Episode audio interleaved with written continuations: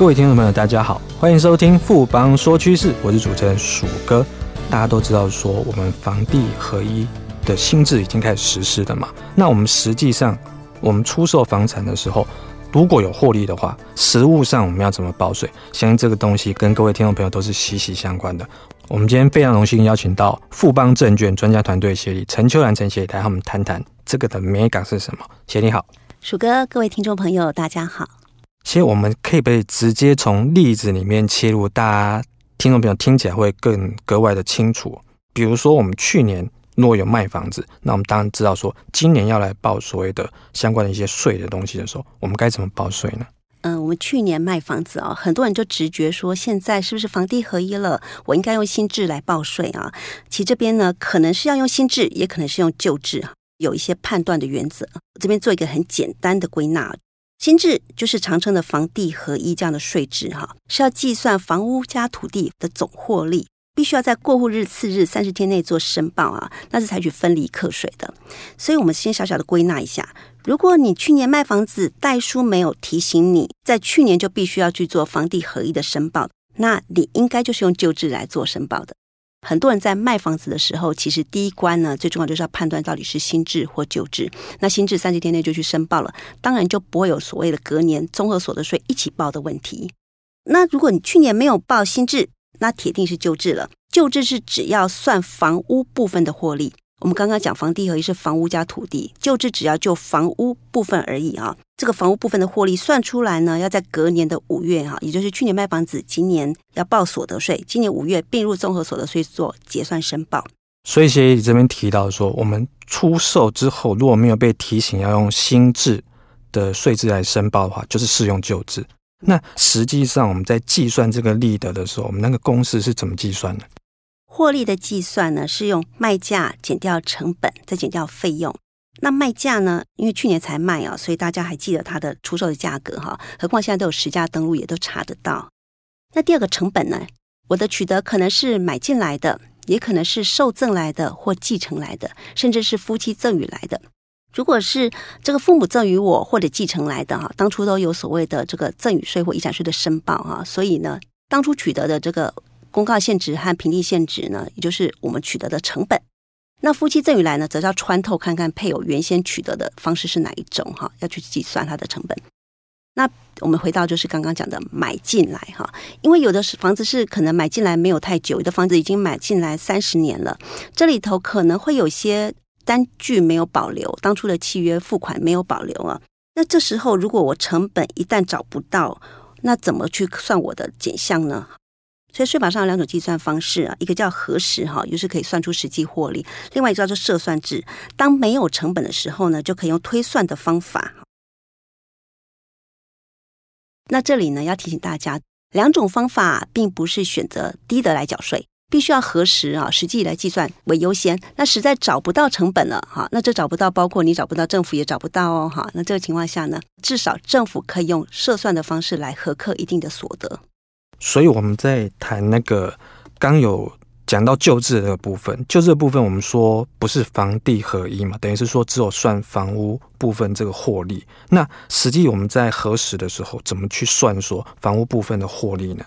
哎，对对，鼠哥听得清楚，就是旧制只要房屋部分的获利哈，好，那核实下呢，我卖一平房子呢，可能是卖五十万或九十万，它是房跟地的一起的出售哈，所以要拆出来属于房屋部分赚多少，这是旧制的一个精神，旧制只要就房屋的获利来课税，好。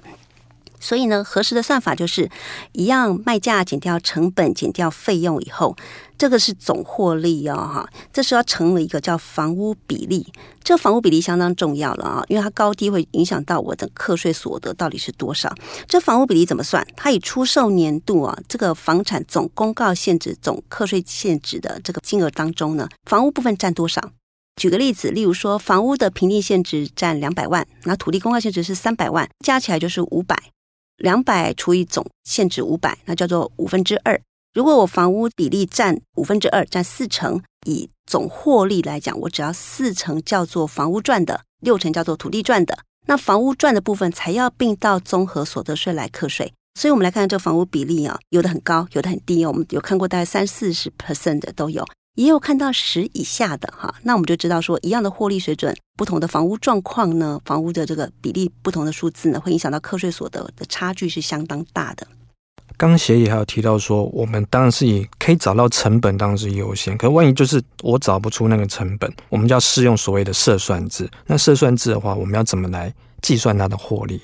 嗯，当我没办法像刚刚讲说算出实际获利，再推算房屋比例，我没办法用这个方法算的时候，第二套防线就是至少用设算制来报税。简单的把房子做一个区分，叫做高价房屋跟一般房屋。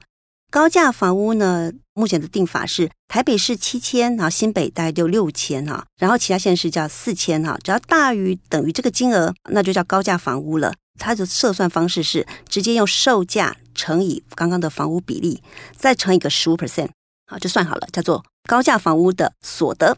那如果我不是属于高价房屋，叫做一般的哈，一般房屋，这时候就有一个叫房屋评定现值，去乘以政府公告的这个售屋所得标准。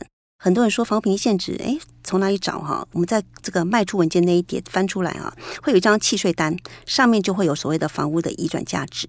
那这张是买方缴的，所以呢，通常代书会帮你影印起来给买方缴的。这张是买方缴的，所以代书会帮你影印起来留给卖方来做报税。那如果真的还没有的话，那再看一下那个文件里头还有一张大张的 A 三的这公契，上面有这个买房屋买卖金额。那么就是找到这个金额了以后呢，去乘以财政部所公布的这个所得标准。财政部每年初都会公告各地区啊的售屋所得标准，各地区都不一样啊。像台北市呢，在一百零七年的这个所得标准呢，就分为高级住宅四十六 percent，跟一般的是四十一哈。那同时新北市呢，就依照各地区，例如说汐止是三十三，淡水是二十二哈，这样子个别分开来去做标准啊。所以大家就可以找我的房子是在台中的。北屯区，那我就找一下北屯区的这个所得标准是多少，把房屋评定限制乘以这个比率，那我就可以申报在所得税中叫做财产交易所得，那并到综合所得税中一起去看我的税率是多少去缴税。所以大家可以知道说，你的房屋若是你高价的话，价格不一样。大概就是会有一定的成长比例。那如果说一般的房子的话，你的区位不一样，它的中间的所得比差距是非常大的。高的可能有三四十 percent 以上，低的话可能就十几 percent，甚至是个位数。所以它等于是它要课的税率都是不一样的。那最后协议这边可不可以给大家一些总结跟提醒呢？这里有三点要提醒大家。第一点，到底我去年卖房子是要用旧制还是新制来做申报？哈，这时候问这个问题其实有点晚了，因为新制的报法是在过户日次日三十天内就必须要去做申报。如果去年代书或者是你去问国税局啊，是用新制报过的，那就没问题了，现在就不用再申报了。那如果去年是不用报新制，没有报新制的人呢？那这时候记得在今年五月报税的时候要计算卖房子的财产交易所得。第二点呢，是要提醒大家，用旧日的报法呢，我们在下载的所得资料里头是没有这个出售房子的财产交易所得。大家千万不要以为国税局就不知道哦，或者是说我的房子是不是太便宜了，不到课税的门槛，还是必须要做申报。那以免国税局帮你算好了之后寄来税单的时候，有时候会加罚，这时候就得不偿失。那第三点呢，到底我在旧日算法包括了设算跟核实哈，我要用哪一个方式来做申报？很多人会是因为我不会算，或者我觉得可能哪一个方法算起来比较省税，我就可以做一个选择。这里提醒大家的是，原则上要用核实实际获利来做报税。